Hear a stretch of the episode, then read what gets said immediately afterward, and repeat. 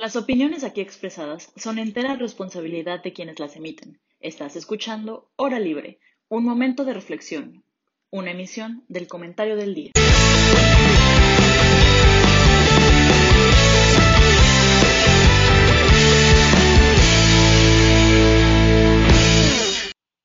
Hola, muy buenas tardes. Gracias por acompañarnos en este programa Elecciones 2021 que sigue.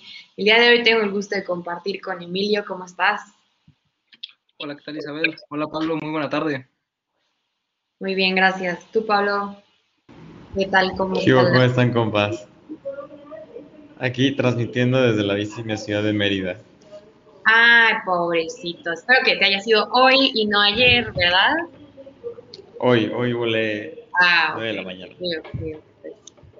y bueno, mi... al aeropuerto a las 9 de la mañana. Pero sí, aquí está, aquí está la prueba de que sí volé. Ay, a mí se me está gustando. Bien chata. Bueno. Me voy a mañana, a mí se me Este, y Mitch nos va, a nos va a alcanzar en un ratito más, perdónenme, este, pero bueno, ya al rato que llegue la saludamos. Pues bueno, como dice el dicho, no hay fecha que no llegue ni plazo que no se cumpla. Ah, muchísima gente estaba esperando el día de ayer desde el 2018 y pues bueno, llegó el tan esperado 6 de junio. Eh, yo les juro que hasta soñé con el meme de Stuart Little de es hoy, es hoy, es. Así en mi sueño llegó eso y luego cuando empecé a ver los memes dije sí, creo que era, es un sentimiento compartido. Entonces quiero empezar este programa, pues que me cuenten su experiencia de ayer, eh, cómo, lo vivieron, en dónde votaron, eh, qué sintieron, tanto a nivel personal como en su ambiente eh, y comparándolo con el 2018. Tú, Pablo, si quieres empezar. Bueno, pues yo, a ver, a, mí me tocó votar en, donde vivía con mis papás. Todavía no he hecho el cambio de domicilio a, a la CDMX y, varias cosas.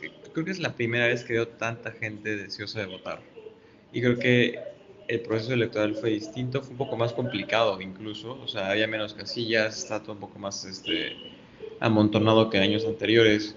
Eh, había una fila enorme, yo, yo me tuve que formar dos horas para votar, llegué cuando todavía no habían abierto la casilla. Eh, pero, lo que sí vi fue esta intención de la gente de querer votar y de querer cambiar las cosas. O sea, creo que estábamos tan cansados y tan hartos del gobierno que tenemos actualmente que la gente esta vez sí tomó en sus manos la responsabilidad cívica de salir a votar para hacer un cambio. Y había gente de verdad, eh, gracias a Dios abrieron una, una, fila para adultos mayores de 65 años, pero había varias personas de edad avanzada que fueron a votar, que estaban formados inicialmente en la cola larga para votar y no se iban a mover hasta que votaran. Entonces, creo que eso es lo que más me impresionó y creo que eso, es un efecto que se vio en todos lados. Creo que la gente esta vez sí salió a votar. La, verdad es que no he podido ver los números de participación, pero creo que son bastante altos y yo creo que son los más altos en la historia de México. Y, y, fueron para una elección, eh, digamos, pequeña en el sentido que no fue para presidente, ¿no? que por lo general la más popular, fue para algunos puestos de ayuntamiento, diputados locales y federales entonces yo creo que la participación fue bastante, bastante, bastante buena y podría casi asegurar que ha sido la vez que más personas ha participado en este tipo de elección por lo menos. Sí, creo que el INE dio un aproximado del 51 a 52%. Y bueno, ayer el que estaba escuchando unos programas, creo que en el 97 sí hubo uno que ha sido el máximo que tuvo el 58%. Pero bueno, eso era algo que quería que tocáramos más tarde, como que si es un buen número, es un mal número, comparado con qué, si hay algo a que se pueda aspirar, digamos, yo, cre yo creería que el 100% sería lo aspiracional, no, que está imposible, pero también hablar de que un 51 sea bueno, no sé, yo creo que todavía tiene mucho que hacer, pero nos metemos en eso más a fondo después. Tú, Emilio, para ti, ¿cómo, cómo fue el día de ayer? Mm, yo la verdad sí lo viví un poco distinto. Eh, yo creo que tuve la fortuna de ir con mi familia. Eh, realmente la casilla que nos tocó está muy cerca de mi casa, a unas cuadras. Prácticamente salimos caminando. Eh, fuimos muy temprano, igual llegamos, habrá sido a las ocho y media. La verdad es que cuando llegamos no había gente. Fue un proceso, yo diría, acelerado. O no, no, no, no te digo que estuvimos tres horas parados. O estado, ¿te gusta? 20 minutos, media hora, a mucho. Pues me gustó, fue un proceso pues relativamente rápido. No vi gente también, creo que igual que Pablo puedo decir eso, creo que, que hay muchas personas que sí tenían esta intención de votar, que eso también me pareció interesante. Eh, me gustó que, lo único que no me gustó tanto fue que siento que, pues evidentemente no se respetaron tanto las medidas de, eh, de sanidad, ¿no? Digo, evidentemente, pues todos con cubrebocas, eso, eso sí, gel antibacterial, eh, tanto en la entrada como en la salida, pero, este, pues sí, digo, también entiendo que por logística a veces se complica un poco esto de, de un metro, ¿no? Un metro y medio de distancia, sí es algo complicado de seguir a veces, pero en general fue un buen ejercicio. Qué bien. Pues a mí igual como Emilio me tocó muy cerquita de mi casa, creo que cambiaron las secciones porque la pasada me había tocado votar en otra, en un lugar más lejos y como que muchísima gente y aquí en cambio eran prácticamente solo los de mi colonia. Este, me gustó mucho porque digamos, como que no hay tantos espacios para convivir con tus vecinos, entonces aunque sea una vez cada tres años les vas a ver, bueno, los ojos, no, la cara no, pero los ojos. Este, y por ejemplo, la gente que estaba ahí en la casilla, pues todos súper bien, súper amables. Había a mí lo que más me impresionó era una señora que tendría unos 65 años más o menos. Y ella era la que, o sea, en, la entrada te pedían tu apellido para dividirte en tres. Y con base en eso, ella así de que los que estaban en la otra fila pues, se los llevaba. Y así ella horas ya llevaba de que caminando y caminando para acomodar a la gente y pues en ningún momento se quejaban ni decía nada, ¿no? Y pues bien, a mí la verdad yo me tardé muchísimo, bueno, no muchísimo comparado con otras personas, como una hora y cacho, pero a mi mamá sí, luego, luego, a los 10 minutos ya de salida y mi papá yo así de que horas. Pero bueno, la verdad me sentí muy afortunada de mi casilla, fue aquí en la Casa Club de la Colonia, así parecía que estaba yo de vacaciones. Y cuando empecé a ver que había otros lugares, hasta un amigo mío que les mandé una foto de eso, y me dice, no puedo creer que tú estás así y mi cabecilla la acaban de quemar, ¿no? Ni siquiera es algo súper alejado, o sea, a un amigo mío le pasó eso, ¿no? Entonces me sentí muy afortunada de, de tener esa seguridad, de poder ir y que las reglas de, de, sana distancia y de sanidad se están cumpliendo y que también no iban a llegar a robarse las casillas o a quemarlas o a no instalarlas, ¿no? O sea, sí estamos viendo que, que un México distinto, ¿no? Las personas que tienen, que tenemos esta seguridad de que se va a respetar nuestra decisión y los que arriesgan su vida porque puede haber hasta un tiroteo en la casilla. Eso a mí se me que, que sí hubo en Puebla, en Angelópolis. Bueno, y en Tijuana aventaron una cabeza también. Sí, cuando yo escuché eso en el radio dije, es que esto, no puedo creer que esto sea real, ¿no? Pero bueno, digamos, esperemos que vayamos como caminando en una maduración democrática hacia que todos los ciudadanos puedan tener esta misma seguridad que yo viví y estoy segura que ustedes dos también tuvieron esta fortuna, ¿no? Sí, de, hecho creo que es algo, que, algo importante porque justo yo estaba comentando ayer con mi familia, o sea, justo le decíamos, las dotaciones también siempre se han hecho dentro del, del club de golf y y les digo, es que está padre poder ir seguro, hay, hay policías, hay vigilancia, hay una caseta, y como hay municipios donde si la gente a veces no va a votar porque de verdad tiene miedo de que algo le vaya a pasar. Y, llego tan, o sea, no nos llamamos a Michoacán o a Ciudad Juárez, que son estados conflictivos, vámonos a Metepec, que 8 eh, de la mañana todavía no habían abierto la casilla ni siquiera y ya estaban llegando unos tipos a robarse las boletas electorales y a golpear gente. Entonces, sí, sí debemos ser agradecidos y, y, pues no sé, sí, sí, buscar que en un futuro, como tú dices, Isa, toda la gente pueda tener esta posibilidad de votar tranquilo y de votar seguro. Sí, y a mí, para mí fue una experiencia un poco extraña. Bueno, la primera vez fue mi primera elección, supongo para Emilio también y para ti no estoy segura. Yo creo que ya Para, para mí fue la, que fue la quinta voy por mi, yo ya tengo IFE, entonces... Ya estás viejo, entonces. entonces ya estoy viejo, yo te voto con mi IFE. Pero sí, la vez pasada como que para mí era todo nuevo y no sabía bien qué onda, así me acuerdo hasta de que me estaba temblando la mano, o sea, la primera vez que voté. Y ahora ya fue, creo que algo diferente, ups, creo que se fue Pablo, bueno, este, fue algo diferente, pero el sentimiento que sí comparto en las dos elecciones es que no estaba al 100% convencida de mis candidatos. Ya, yo llegué a la elección ya sabiendo por quién iba a votar, pero no, ninguno me dejó satisfecho, ¿no? Bueno, a, excepción del gobernador, ese sí, eh, y el municipal puede que también, pero en especial los diputados los sentí súper lejanos, no encontré nada de su campaña y vaya que le dediqué tiempo, ¿eh? No encontré sus propuestas, no encontré nada. Eh, por ejemplo, la local era reelección, vi más o menos lo que había hecho las pasadas, dije, bueno, no estaba tan mal, está bien. Y el otro cuate, pues su carta de presentación es que ya había sido gobernador del estado y pues bueno, ¿y eso qué? ¿No? Eso ya fue hace como 15 años, no me acuerdo cuánto. Y fuera de eso y de que es hermano de un ex candidato a gobernador que perdió, pues no sé nada más de él, ¿no? Lo que sí es que me voy a dar la tarea de seguirle todo su, ajá, de que, bueno, pues ya te di mi voto, pero no te lo voy a dar de gratis, o sea, te voy a seguir el paso los próximos tres años a ver qué haces y qué no haces, porque si no me diste tu carta de presentación antes, pues voy a ir atrás de ti, ¿no? No sé si a ustedes les pasó algo similar o si están más familiarizados. Yo, yo, quiero interrumpir porque apagué mi cámara para ir a buscar mi IFE. ya, tengo cuatro elecciones ya registradas, la de 2015, 2017, 2018 y 2021. No, sí, ya. Y, en tres años, en dos años, ya esta cosa ya no sirve. Entonces, hagan cuentas para adivinar mi edad, chavos. El que adivine le invito una chévere, una buena plática.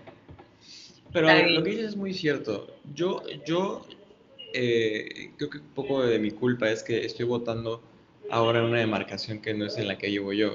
de mis papás y no he podido este, hacer el cambio y creo que sí me familiarizo un poco más con las propuestas de Álvaro Obregón que las Atizapan del Estado de México.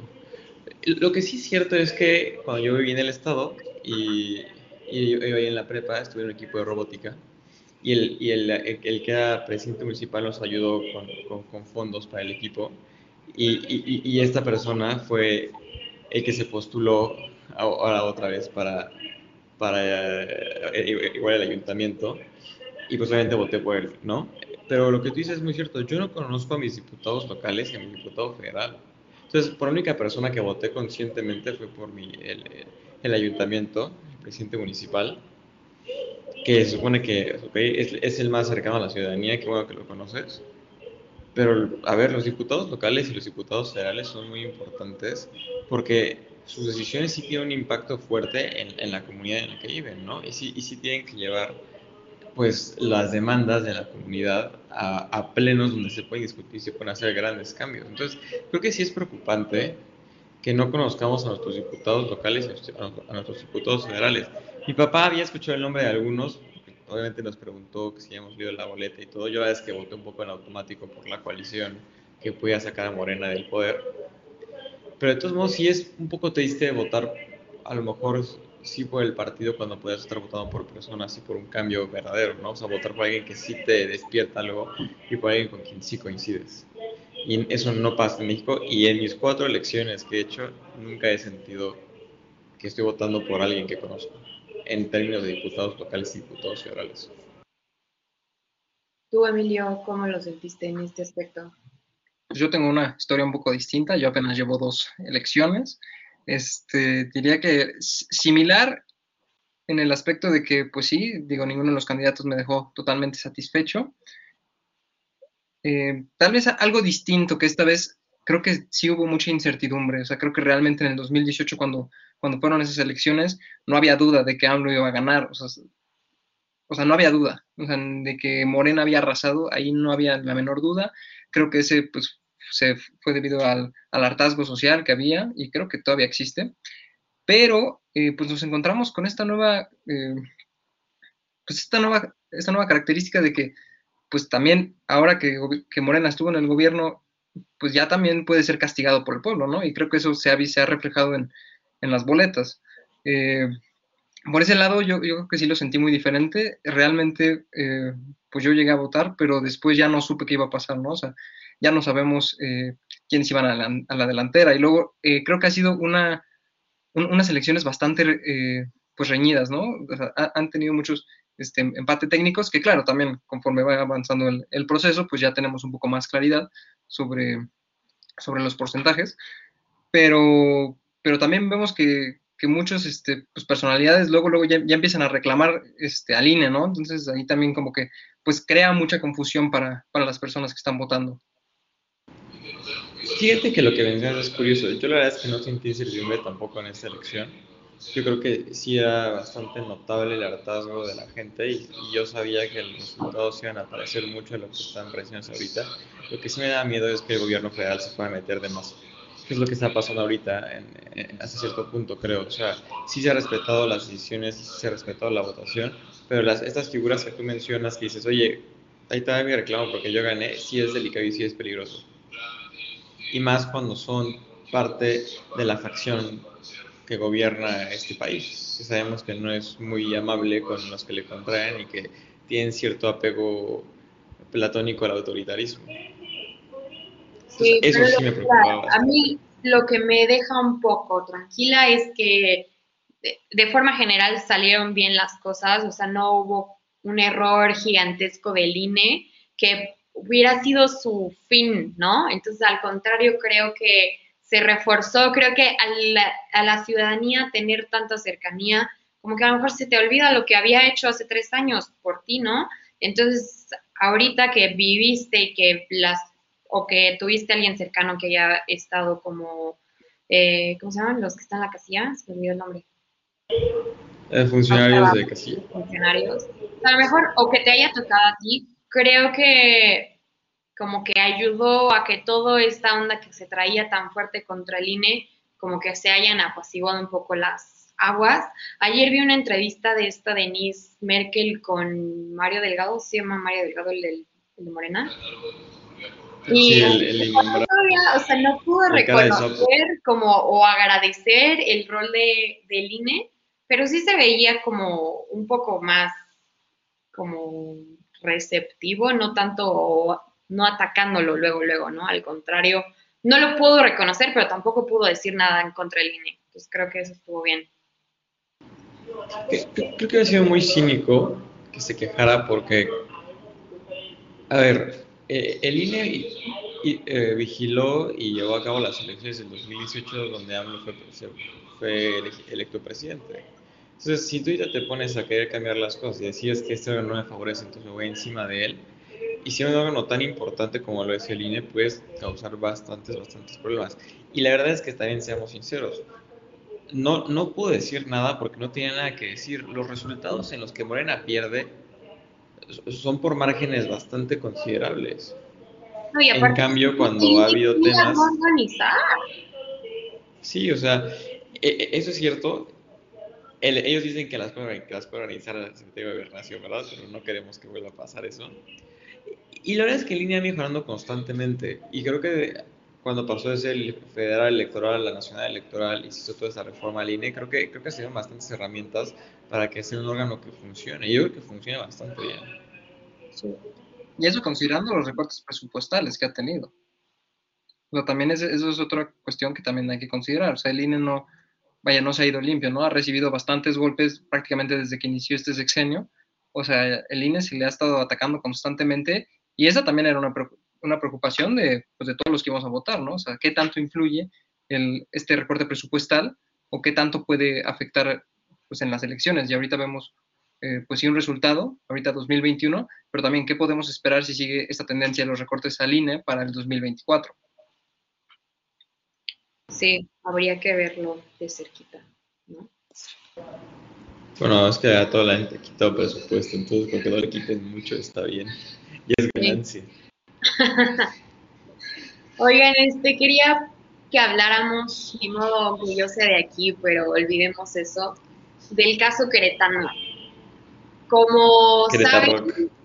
Querétaro Rocks, el pueblo, eh, pues el PAN tiene el monopolio. A mí se me hace una situación, no, es que no sé cómo sentirme al respecto. En su momento yo ya lo había pensado hasta cuando estuvo aquí la candidata, ahora creo que ya es, ya se pronunció ganadora, Ana Paola López. Fue una de las cosas que les pregunté, ¿no? Este, que si no podría ser preocupante que el PAN tuviera el control de la Cámara de Diputados, que el PAN tuviera el municipio y que tuviera el gobernador. Y dicho y hecho, ese es el caso. eh, tiene casi todos los municipios y los municipios que no tiene son pequeñitos, digo no por quitarles importancia, pero realmente no son muy relevantes los que no tienen el PAN. Y, en temas de representación sí afecta, ¿eh? O sea, creo que sí tiene cierta representación por densidad de, población en temas así. Pero bueno, en lo general el PAN tiene, ¿no? Y a mí la narrativa es lo que se me hace muy interesante. O sea, si imaginemos que en vez del PAN fuera Morena, ya todo el mundo se habría puesto a cuestionar la democracia y los contrapesos y la dictadura y por decir algunas cosas, ¿no? Pero es el PAN, entonces está bien que tengan el control porque entonces permite una mejor coordinación y un trabajo en equipo. Entonces, a mí la narrativa es lo que se me hace muy curioso, que no es de llamarse la atención porque pues ganaron con muchísima diferencia en todo lo que ganaron, entonces ni siquiera es cuestionable y la gente no estar descontenta porque la gente misma fue la que votó por eso, entonces, ¿cómo vas a cuestionar el monopolio del PAN si tú mismo votaste por eso, no? Entonces, usted, a lo mejor yo lo veo así como ciudadana queretana, pero ustedes desde afuera, ¿cómo lo ven? Este, ¿Piensan que es igual de peligroso o no? ¿O, o cuál sería la diferencia entre verlo como un proyecto de coordinación o verlo como una dictadura? Bueno, si, me permite empezar, compañeros. Adelante, adelante. Lo, delicado, lo delicado de concentrar el poder no es la concentración del poder como tal, es lo que puedes hacer cuando concentras el poder, ¿no? Entonces, de entrada creo que nos tenemos que preguntar si el PAN es capaz de poder concentrar el poder y seguir operando como normalmente lo haría. Y yo creo que sí. O sea, creo que el PAN eh, ha demostrado ser un partido responsable, es conservador, además de moralmente, en sus decisiones políticas. Y, y creo, y, y, más bien ustedes que me conocen, yo como verdadero fanático de la, de autocracia y del gobierno de los más capaces, creo que está bien. Creo, creo, que, creo que también, como tú dices, hay una mejor, hay una mejor coordinación y en, en los niveles de gobierno que, que, tienen que interactuar necesariamente entre ellos, se pueden solucionar de mejor forma las cosas, sí. Se persigue el mismo objetivo, sí. Lo único malo que yo le veo es que el objetivo va a ser el mismo y no hay una autocrítica fuerte. Entonces puedes obviar bastantes problemas si tú en tu agenda tienes esos tres puntos y, tú dices, estos tres puntos son los más importantes para mí y los voy a perseguir. Y a lo mejor son importantes, pero a lo mejor entre el 1 y el 2 hay uno que pudieras meter más o menos ahí, ¿saben? Entonces creo que es lo, único peligroso. El tema con Morena es que todo el mundo sabe que son unos tipos autoritarios enfermos de poder que, no tienen objetivos y, y, cuya misión únicamente es la concentración del poder por el poder, ¿no? Entonces creo que es la diferencia. O sea, está mal concentrar el poder, sí, pero por lo que se puede hacer. Pero si no lo ejerces y, si te mantienes desde... Hola, Vich, ¿cómo estás? Buenas tardes. Hola, perdón la tardanza. Pero bueno, perdón, si, tú te limitas y, y, es capaz de autolimitarte, entonces adelante. Creo que puedes hacerlo bien y puedes coordinarte mejor. Tú, Emilio, ¿cómo lo ves? Tú vas, a, vas a criticar. No, yo soy un poco más breve, o sea, creo que pues, literalmente les dieron pan con lo mismo. Eh, Literal, ¿eh? Pan. Pues, pues sí, o sea, es algo que les, vaya, creo que no han hecho tan mal trabajo, ¿por qué? Porque se, les ha seguido otorgando el poder, ¿sí? Eh, yo creo que ahí más bien lo peligroso, más que el resultado, es la narrativa. Creo que ahí tienes un punto muy importante este, pues depende mucho cómo lo utilices, ¿no? O sea, si dices, el PAN ganó todo en Querétaro, bueno, ¿eso es bueno o eso es malo? Pues no lo sabemos, ¿no? Digo, habría que, examinar un poco más profundo el por qué. Yo creo que pues no han, o sea, yo creo que han hecho cosas bastante buenas y, eso pues el mismo pueblo se le ha reconocido y por eso es que permanecen ahí. Pero, eh, pues creo, yo creo que está bien. O sea, a final de cuentas, eh, creo que es un buen ejercicio democrático, ¿no? O sea, creo, por ejemplo, tratando de pensar otro, un poco en el 2018, pues por eso ganó Morena, ¿no? O sea, ganó Morena, arrasó y no teníamos duda de ello. O sea, creo que nadie realmente podía eh, decir lo contrario. Ganó Morena en 2018. Entonces, creo que ante esta constante de Querétaro de, estar con el PAN, pues creo que es algo similar, ¿no? O sea, han hecho pues, buen trabajo, Eh, hay cosas por mejorar, estoy seguro, pero han hecho buen trabajo y creo que eso se ve reflejado en las boletas. Tú, Mitch. ¿Cuál, La- cuál es? La pregunta es como tu opinión sobre el caso queretano y el monopolio del pan. Y más bien, o sea, como la doble narrativa que existe entre por qué en Querétaro se está viendo como algo súper positivo que ganó el PAN, pero si hubiera sido cualquier otro partido político lo hubiéramos visto como una dictadura o un algo malo. Y ahorita la narrativa es positiva. No creo que sea propiamente el caso de, si es en Querétaro o no. Y tampoco creo que sea una cuestión de el hecho de ser el PAN quien tiene el monopolio político es lo que lo hace mejor. La verdad es que no creo. Creo que, creo que son como dos cuestiones que impulsan mucho esta situación de que la gente lo vea como positivo. La primera es que Querétaro ha sido panista durante muchísimo tiempo y es panista porque le, da resultados, ¿no? Que creo que es algo muy importante. O sea, Querétaro es panista porque en Querétaro el PAN es un partido con, con una ideología muy bien definida desde mi punto de vista. O sea, creo que el PAN en Querétaro tiene muy claro que es de derecha y ha actuado en consecuencia a eso y le ha rendido frutos a la gente, ¿no? La gente en Querétaro se identifica con el PAN. Entonces, de manera natural, pues si gana el partido con el que te identificas y que te ha dado resultados, pues lo vas a ver como algo bueno. Eso por una parte. Por otra parte, yo creo que la concentración de poder como tal, en, por lo menos en, en este México morenista de, los últimos años, no es propiamente la situación de, es que en un estado lo tiene todo uno, sino que se ve mal cuando es morena o se ve mal cuando es el PT, vaya, se ha visto mal en, en esas circunstancias, porque es una concentración a nivel federal. O sea, lo delicado que, que los tres órdenes de gobierno estén concentrados, ¿no? O sea, es, el federal está concentrado, el estatal está concentrado y el municipal están concentrados todos en uno mismo. O sea, siento que que es ahí donde, donde está la distinción de si es bueno o es malo, ¿no?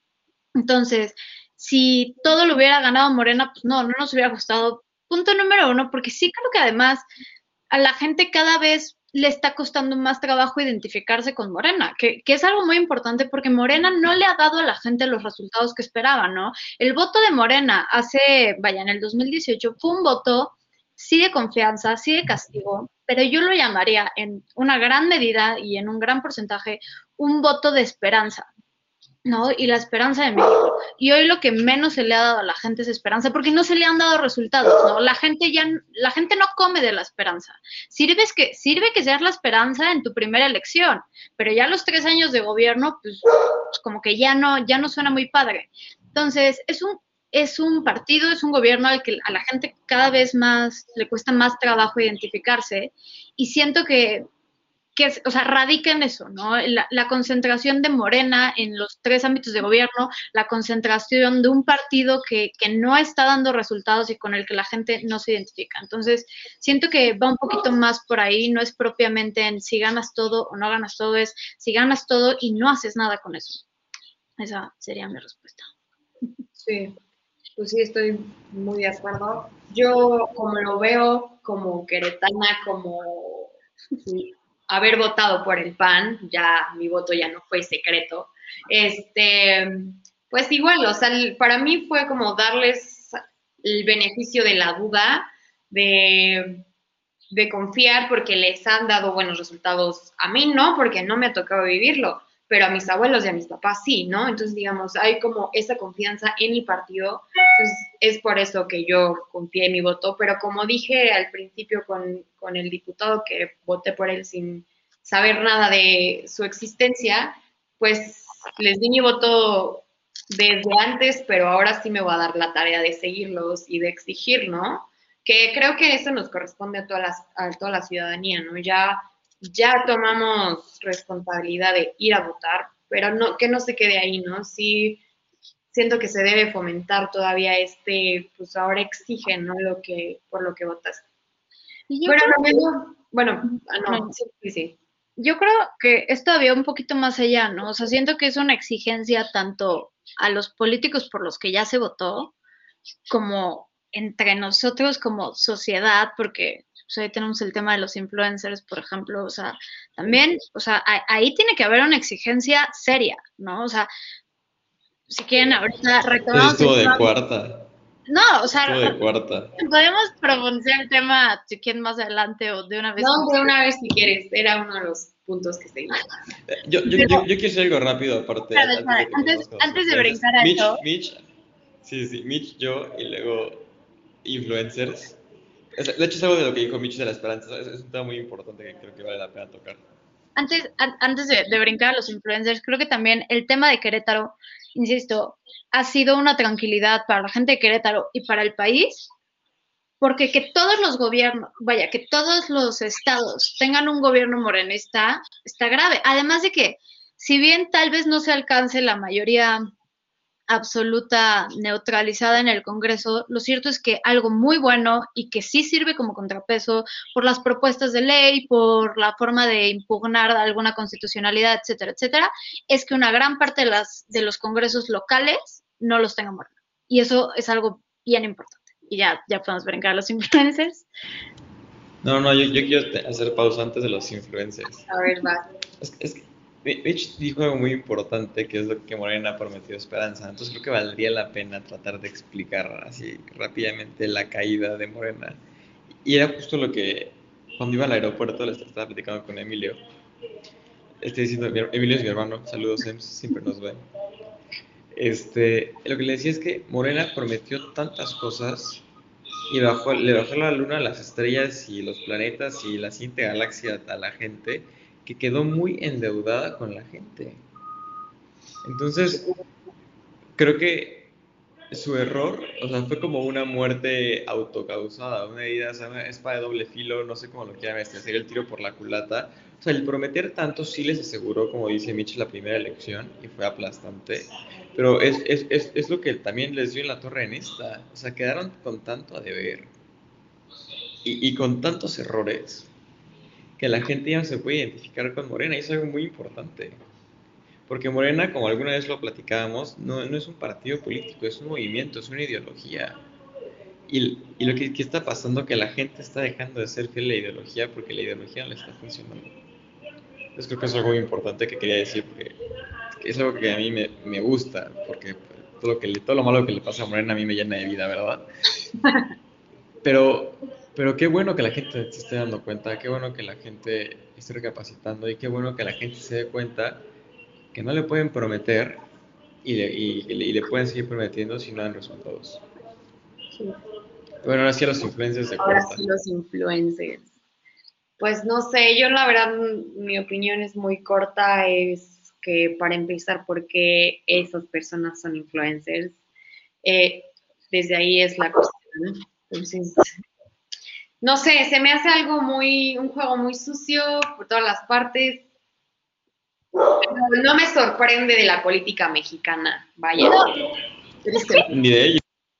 Es que aquí sí hay que dividir la responsabilidad. Mira, el Partido Verde, vaya, no, pues es evidente, vaya, es, es ilegal, aunque se mueva o no en una laguna, sigue siendo ilegal, está mal, o sea, vaya, está mal por donde lo veas, ¿no? Está mal jurídicamente, está mal éticamente, está, va- en todo está mal. Pero, híjole, es que aquí sí es una responsabilidad, sí creo 50-50, porque, bueno, como... 50 quién y 50 quién. bueno, 50 quien lo hace, eh, hablando de los influencers, y 50, 50 el partido, definitivamente, porque es, vaya, quien es sujeto del derecho electoral como tal y quien es responsable del veto, evidentemente es el partido, ¿no? O sea, ¿cómo haces a, a un influencer que nada tiene que ver con el partido, entre comillas, y que, y que, pues sí, o sea, que no es candidato, que no es nada, ¿cómo lo haces sujeto de, de regular el veto de derecho electoral? ¿Se me explicó? Va a ser algo muy difícil. O sea, yo he visto. Beto o Veda. Veda, perdóname. Mucha gente que, que, que dice como, bueno, ¿y qué podemos hacer? Porque es ilegal. Yo la verdad veo muy difícil que jurídicamente se haga algo contra el influencer porque, porque ¿quién lo regula? ¿No? O sea, es, es algo muy difícil que, vaya, puede salir a decir, no, pues era mi opinión, ¿no? Que qué casualidad que a todos se les ocurrió hacer ronda de preguntas, que a todos les preguntaron por quién iban a votar y que todos etiquetaron al Partido Verde, porque aparte una cosa es que tú digas, bueno, pues a mí me gusta, no, además te voy a etiquetar un día antes de las elecciones, qué casualidad, gente a la que jamás le ha importado lo que pasa en este país, gente que no tiene ni idea. A ver, yo me informé, yo busqué, bueno. Son, son prostitutas que se venden al mejor postor. No, a ver, a ver, ¿qué es esto de yo me informé, no? A ver, yo me informé. ¿Te informaste? ¿Quién es tu candidato? ¿Cuáles son las propuestas de tu candidato? Porque esto de informarte de un partido es falso, ¿no? O sea, cuando tú estás votando, estás votando por un candidato en específico de tu distrito, de tu lo que sea. O sea, ¿qué es esto de yo me informé y el partido tiene estas propuestas? A ver, para empezar no funciona así, ¿no? Y luego... A, a nivel federal podría ser. Diputados federales podría ser. Ni más o menos. Tal más vez o menos. por la porque- intención del voto en la Cámara y las propuestas que pueden hacer, pero coincido contigo también en la parte local. O sea, sí, el Partido Verde y su propuesta monísima de salvar el medio ambiente. Y si tantas ganas tienes de salvar el medio ambiente, ¿por qué haces coalición con los partidos que defiendan a capa y espada la refinería y el tren Maya?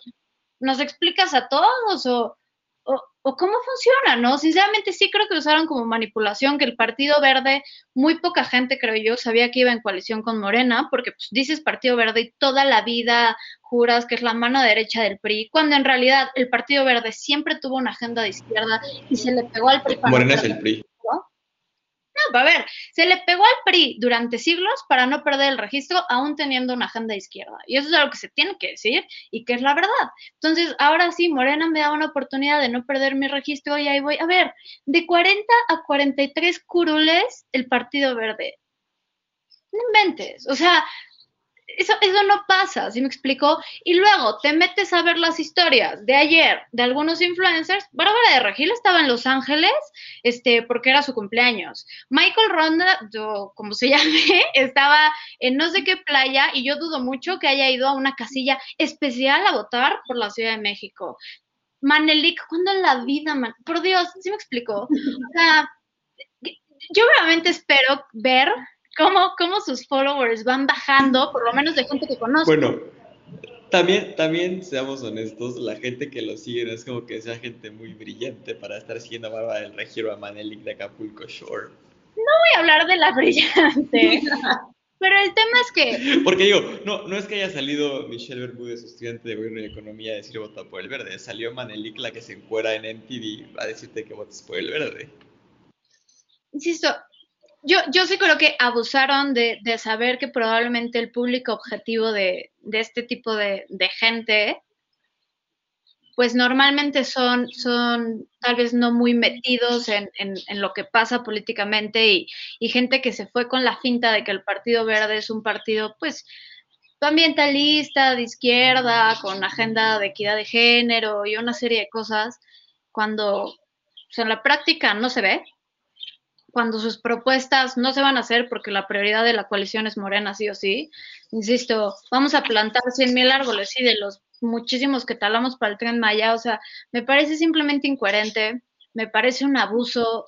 Es, insisto, yo creo que la única forma de evitar que eso vuelva a pasar es fijando un precedente social grave en el que la gente pues, haga algo y los deje de seguir, ¿no? Porque a fin de cuentas es una fama otorgada. No te gusta, quítasela.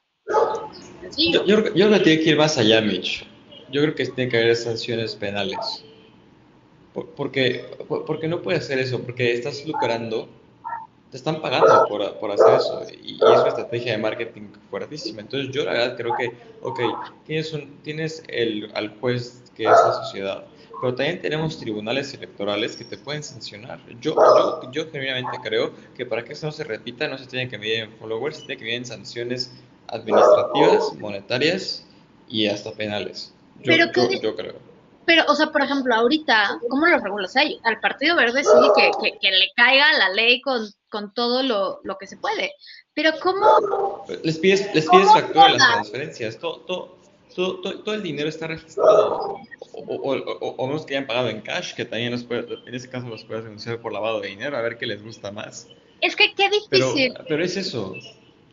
O sea, sí, pero a, a- a fin de cuentas lo que les impugnes hoy, pues no puede ser electoral, no son sujetos como tal. O sea, no soy experta, obviamente, y si alguien que nos está escuchando sabe, escríbanme y díganme, estás mal, y si se puede, porque lo cierto es que no sé, a mí no me haría sentido que en este momento un influencer fuera sujeto de derecho electoral, aunque no dudo que haya otras cosas por las que se les pueda procesar, pero qué difícil, porque supongamos que lo legislamos a futuro. ¿Cómo lo legislamos sin que esta gente diga, es que están violando mi derecho a la libertad de expresión? O sea, qué difícil. Se tiene que ¿Tú qué opinas? ¿Mm? ¿Tú qué opinas de todo esto? O sea, pues evidentemente, o sea, se me hace lamentable lo del Partido Verde, creo que ahí no, no hay duda, o sea, pues sí, sí dan muy mala imagen, digo, definitivamente creo que debería de haber sanciones, pero algo que, como haciendo punto y aparte de los, del tema específico de los influencers, algo que se me hace como algo interesante de, del Partido Verde es que creo que el, de- el mismo debilitamiento de Morena ha sido una fortaleza para el Partido Verde. ¿Por qué? Porque ahora para aprobar pues, muchas reformas, vaya, Morena ya perdió, ya perdió bastantes, este, o sea, ya, ya perdió bastantes lugares. Entonces, ahora, pues, el que va a servir como pelota de ping pong va a ser el, va a ser el Partido Verde. ¿Ping pong o qué? Sí, o sea, entonces por eso a mí me, me preocupa, o sea, por eso dije específicamente, o sea, punto y aparte de los, de los influencers. Sí, sí. es- ahí no tengo comentarios, me parece lamentable, pero sí creo, pues me, me parece ahí algo importante que el mismo debilitamiento de Morena es una fortaleza para el Partido Verde. Y yo creo que algo importante de decir, porque tal vez haya gente escuchándonos que apoyan al Partido Verde, cosa que es respetable, insisto, yo, como saben, nunca Más voy o a decir, respetable. voy a decir que quien vota por Moreno está mal, ni quien vota, porque a ver, es completamente respetable. Yo lo único que creo es que el voto tiene que ser informado y coherente. Muchas de las propuestas del Partido Verde son buenas propuestas, eso es cierto. El problema es que el Partido Verde no es coherente, o sea, nunca ha sido coherente, no es coherente y su prioridad no son sus propuestas.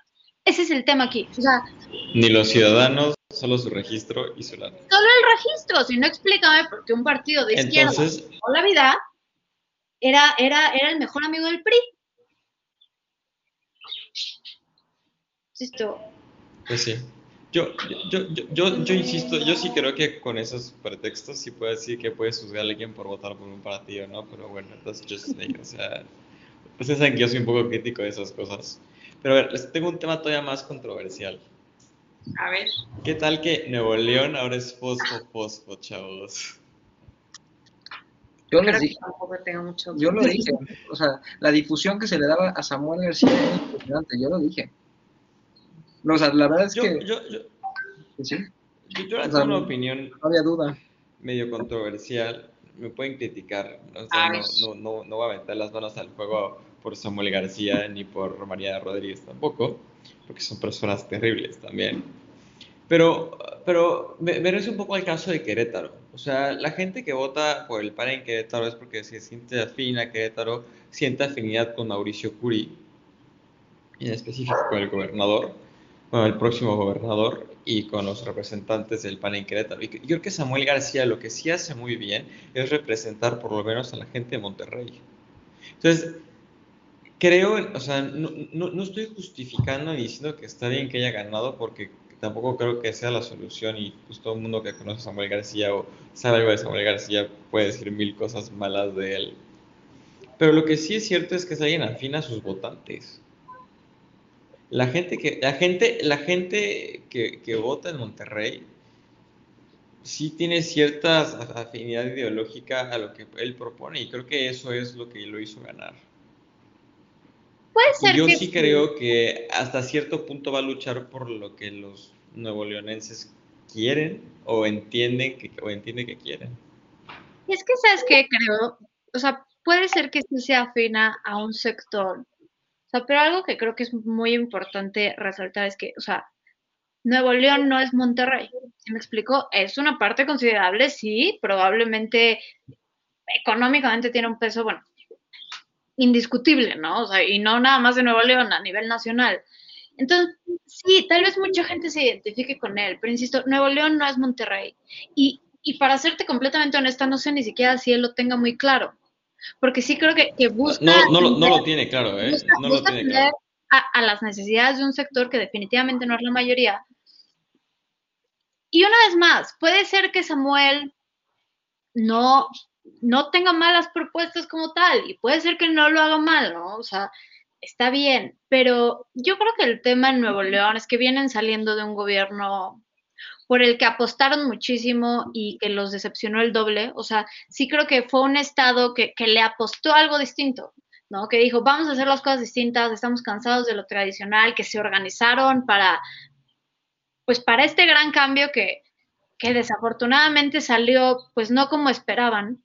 Entonces, Samuel, pues es el candidato joven, el, el, candidato airoso, el candidato que representa a Monterrey, que es definitivamente una base clave en todo el estado. Entonces, pues la gente apuesta por él, ¿no?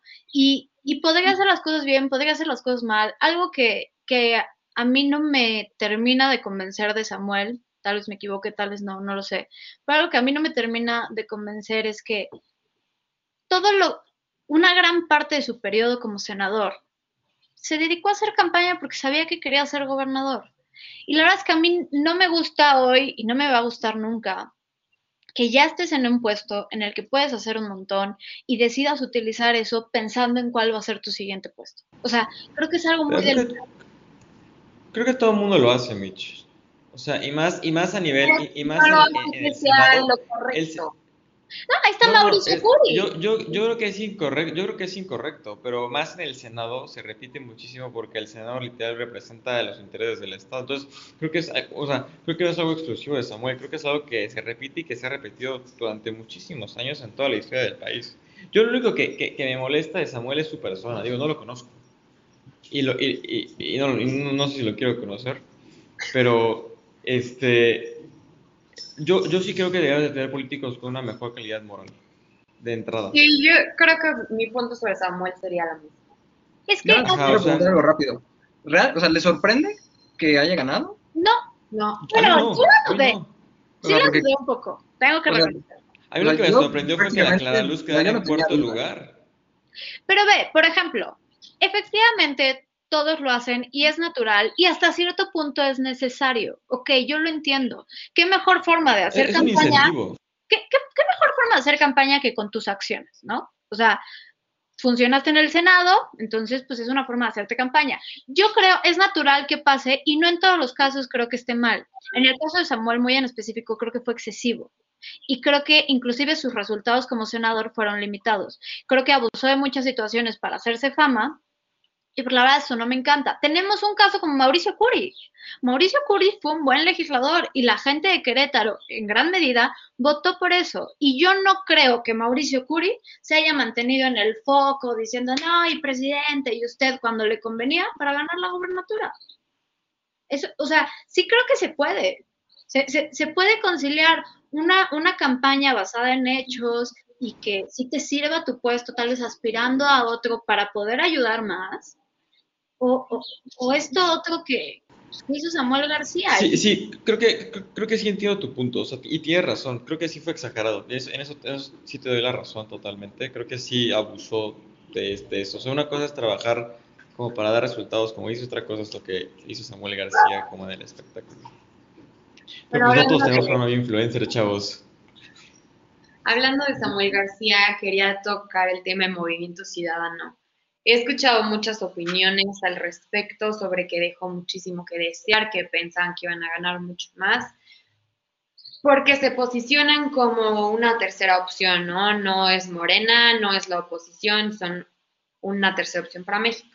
Yo creo que parte de que les haya ido muy mal es que la gente que no quería votar por Morena se fue por la coalición en muchos estados o como aquí, por el PAN que iba solo, por eh, miedo, ¿no? A que si voto por Movimiento Ciudadano o voto por cualquier otra cosa, puede que gane Morena, ¿no? Entonces, gente que posiblemente sea afín a Movimiento Ciudadano no lo haya hecho por eso, ¿no? ¿Ustedes lo ven así o, o qué creen que haya sido lo que, la razón por la cual no les haya ido como esperaban? Yo la verdad. Yo, tengo mi tesis. Bueno, vas. No, no, no, no, por favor.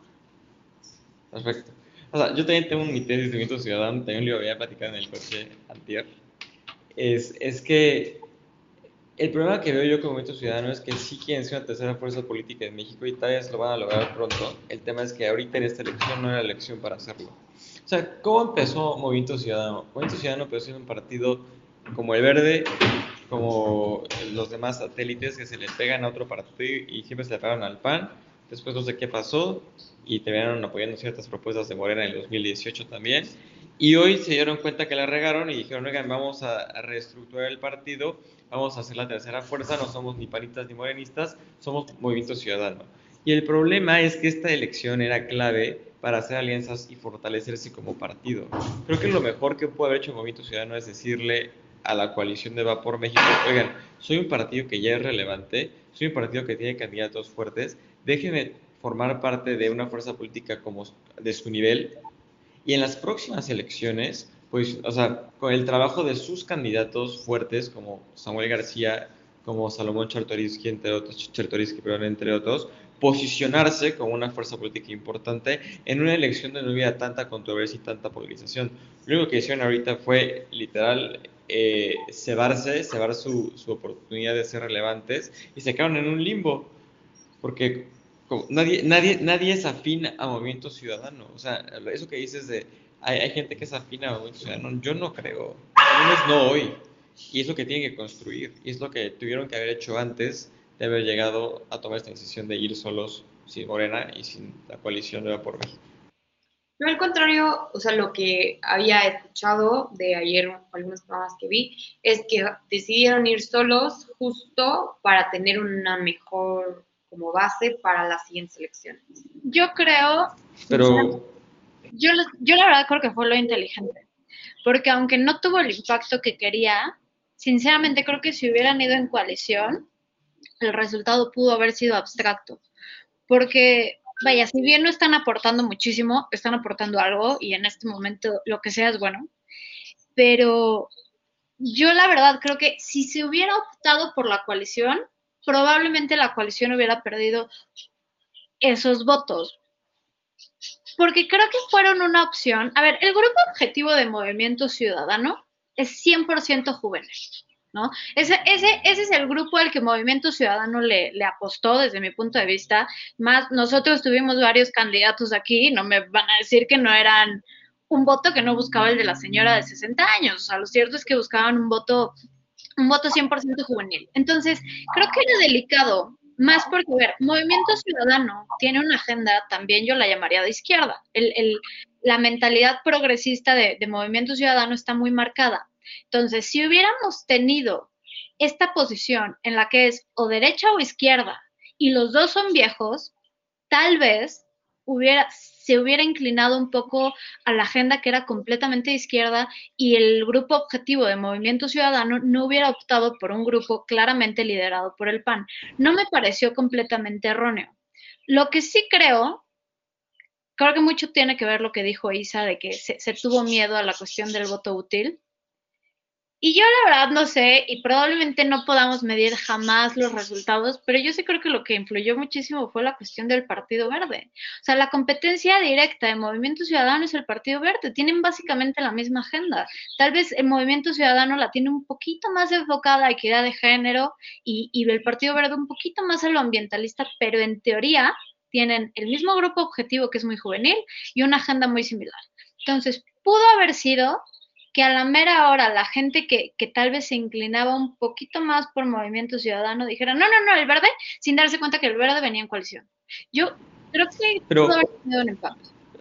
O sea, creo, creo, que, creo que por eso decía yo lo, el tema de posicionar bien a tu candidato dentro de la coalición. O sea, si, si, si tú como, para, como Movimiento Ciudadano dices, me voy a unir a ustedes, pero quiero que me des estos puestos y quiero que me posiciones bien a mis candidatos, creo que hubieras evitado que, la facción se diera cuenta que estás votando por el PAN o por el, o por el PRD o por eso. Porque realmente lo que pasó cuando se votó en coalición, tú veías a la persona por la que estabas votando, que sabías que había estado en el PRD o sabías que había estado en el PRI y estás votando por él y estás votando por el partido originario, no porque el PAN era el líder de la coalición. O sea, por ejemplo, ejemplo eh, el cuate que, que, voté por, para el ayuntamiento siempre fue priista y ahorita fue en la coalición Va por México y voté por él y lo voté como, como priista.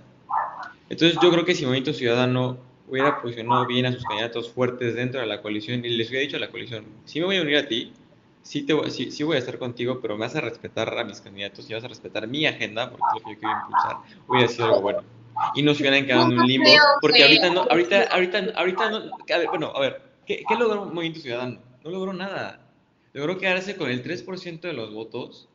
Logró, logró, a lo mejor quitarle, logró, logró, logró a lo mejor quitarle alguna porción de, de votos a, a, al PAN, bueno, a la coalición, porque la verdad es que yo sí creo que la gente que vota por el Movimiento Ciudadano es más afín al, al, al proyecto de, de, de, la coalición Va por México.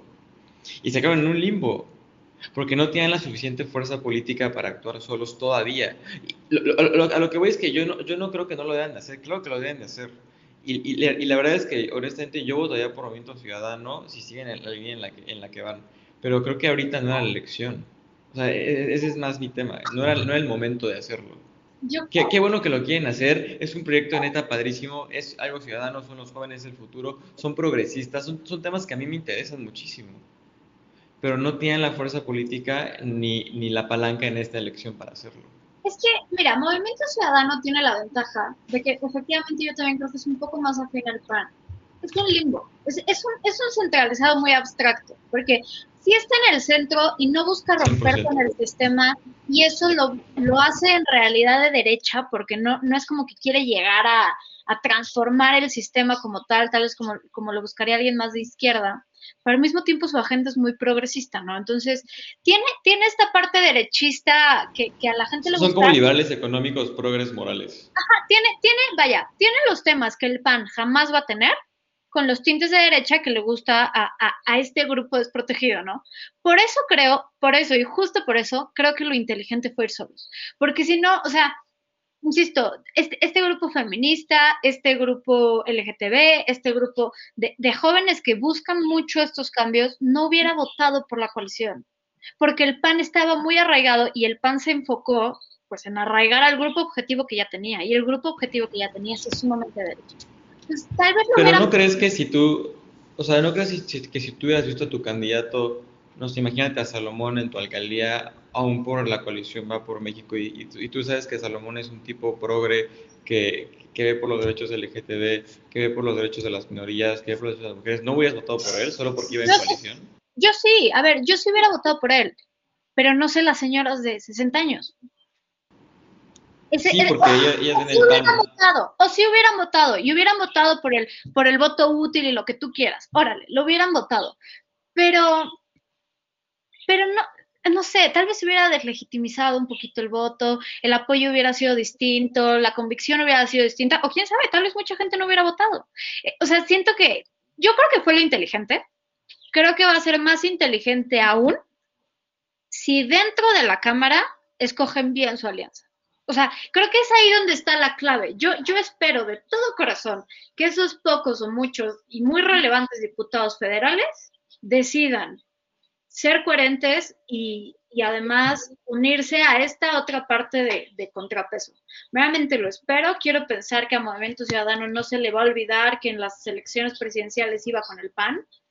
Y, y vaya, la, la ley, la reforma del Poder Judicial, por ejemplo, la votaron en contra. Algo que, que inquietó mucho el Movimiento Ciudadano, y tú lo mencionaste en alguno de los programas, Pablo, creo que le preguntaste, no me acuerdo si si, si a Rodrigo o a las Sofías, era ¿por qué Movimiento Ciudadano tiende a votar en el mismo sentido que Morena? Entonces, la gente se preguntaba si era un partido satélite y, Movimiento Ciudadano contestaba que no, pero no se explicaba por qué votaban en el mismo sentido, que insisto, lo entendemos y partimos de que tiene una agenda con tintes izquierdistas, ¿no? Pero en las cosas democráticas, como en este ejemplo, la ley Saldívar, hasta donde yo tengo entendido, la votaban en contra, entonces, quiero pensar de verdad que espero de todo corazón que el Movimiento Ciudadano sea inteligente, que posicione a sus candidatos ya estando dentro, sean muchos o sean pocos, y que elija muy bien ser coherente y muy bien unirse a la oposición. Porque eso sería ser coherente. O sea, no puedes... Sí, creo que es lo que les queda. no, no, no puedes defender una agenda meramente de derechos humanos, que es equidad de género, derechos LGTB. Vaya, son derechos humanos. No puedes defender una agenda de derechos humanos actuando en contra de la democracia. O sea, simplemente, para mí es sentido común. Entonces, yo... Pues ya se nos acabó el tiempo, perdón que te corte la inspiración, Mitch. No, no, no, está bien. Pero mejor ya concluimos pronto y la próxima semana ya es el cierre de temporada, entonces puede- podemos seguir con este análisis a una semana eh, y con los otros cuatro compañeros puede ser mucho más enriquecedor todavía. Pero Emilio, concluyo, empiezo las conclusiones contigo. ¿Con qué te quedas de todo esto? Que Nada más para haber aportado un poquito a esa última discusión que tuvieron Mitch y Pablo. Este, yo creo que sí, Movimiento Ciudadano dejó mucho que desear, y la verdad es que yo esperaba un poquito más de ellos. También creo que uno de sus puntos fuertes fue no, no ir con la alianza, o sea, creo que realmente ya lo sitúa como una opción distinta, pero sí creo que esta no era, o sea, no era su pelea. O sea, yo creo que en estas elecciones específicamente lo que se votaba en muchas ocasiones era Morena o la alianza para detener a Morena. Que ojo, eso también creo que puede ser muy eh, delicado, porque a ver, ahora su cuestión como oposición no va a ser decir absolutamente que no a todo, no va a ser eh, debatirles de manera interminable los temas, no, o sea, deben de, deben de crear, debe- deben de reformular, deben de proponer. Entonces, ese debería ser el, esa debería ser la función de esta oposición. No debe ser una pelea infinita porque de nuevo no llegaremos a nada. Entonces, eh, nada más eso era como para aportar. Y, y pues nada, yo creo que tendremos que esperar a, que termine el conteo para ver eh, pues ya de manera definitiva todos los resultados. Que digo, creo que ya todos marcan una clara tendencia, pero de todos modos creo que lo correcto sería esperar a, a ver ya los resultados finales. Así es. Una de las cosas que ya no tocamos que a mí me llamaba mucho la atención eran los candidatos que ya se pronunciaban ganadores a las 6-1. De verdad, pero bueno, hablaré de eso la próxima semana. Pablo, ¿tú con qué te quedas? Yo, me quedo con que, fue un buen proceso electoral, me dio gusto que votara tanta gente. Y para hacer el tema de Movimiento Ciudadano, me gusta lo que están haciendo, me gustan sus propuestas, me gusta la nueva ideología del partido. O sea, neta, sí los quiero. Sí, sí me quedó claro que, que no, o sea, que, que no, que no son un partido satélite en ese sentido. Solamente les hubiera pedido un poco más de compromiso con estas elecciones y probablemente en el futuro se iba a presentar la opción de ir solos y de ser una fuerza política fuerte. Creo que lo van a, creo que lo van a hacer, creo que lo van a lograr. Este, y pues ahora que no fueron con coalición, lo poco o mucho que ganaron, les pediría que siguieran trabajando para que en las próximas elecciones tengan más fuerza y sea más fácil votar por ellos. Mitch, Yo creo, yo también creo que fue un buen proceso electoral con sus altos y bajos, ¿no? Evidentemente la, la violencia, pues, La violencia, eso sí palabras, ¿no? Pero la verdad es que sí, felicitar a, a los consejeros del INE, Lorenzo Córdoba en específico, sí creo que ha mantenido la mano dura de principio a fin, cosa que, que es muy importante. Y pues ya, pues sí, esperar qué pasa. Las probabilidades siempre dan sorpresas, Emilio, así que esperemos una sorpresa buena, pero pues ya lo que decía Isa, yo creo que nos queda trabajar a todos. Insisto, espero que estos followers verdaderamente pierdan un número considerable de seguidores y que, que el castigo social sea enfático. Y pues ya, en Movimiento Ciudadano, confío en que Movimiento Ciudadano va a tomar la decisión correcta y, que lo va a hacer bien. Y pues ya, pues simplemente nos queda justamente seguir vigilantes a, a lo que pase. así es. Pues bueno, nos quedaron creo que muchos temas pendientes, pero de todo había mucho de qué hablar. Eh, no se olviden de seguirnos en nuestras redes sociales en flow.page slash hora libre, flow.page slash comentario del día y flow.page slash voces universitarias. Nos vemos la próxima semana en el cierre de temporada y los esperamos con sus comentarios y otros temas que les gustaría que habláramos en el último programa. Y sugerencias para la nueva temporada también estamos abiertos a todo. Y pues bueno, nos vemos. Saludos. Hasta luego. Bye. Gracias.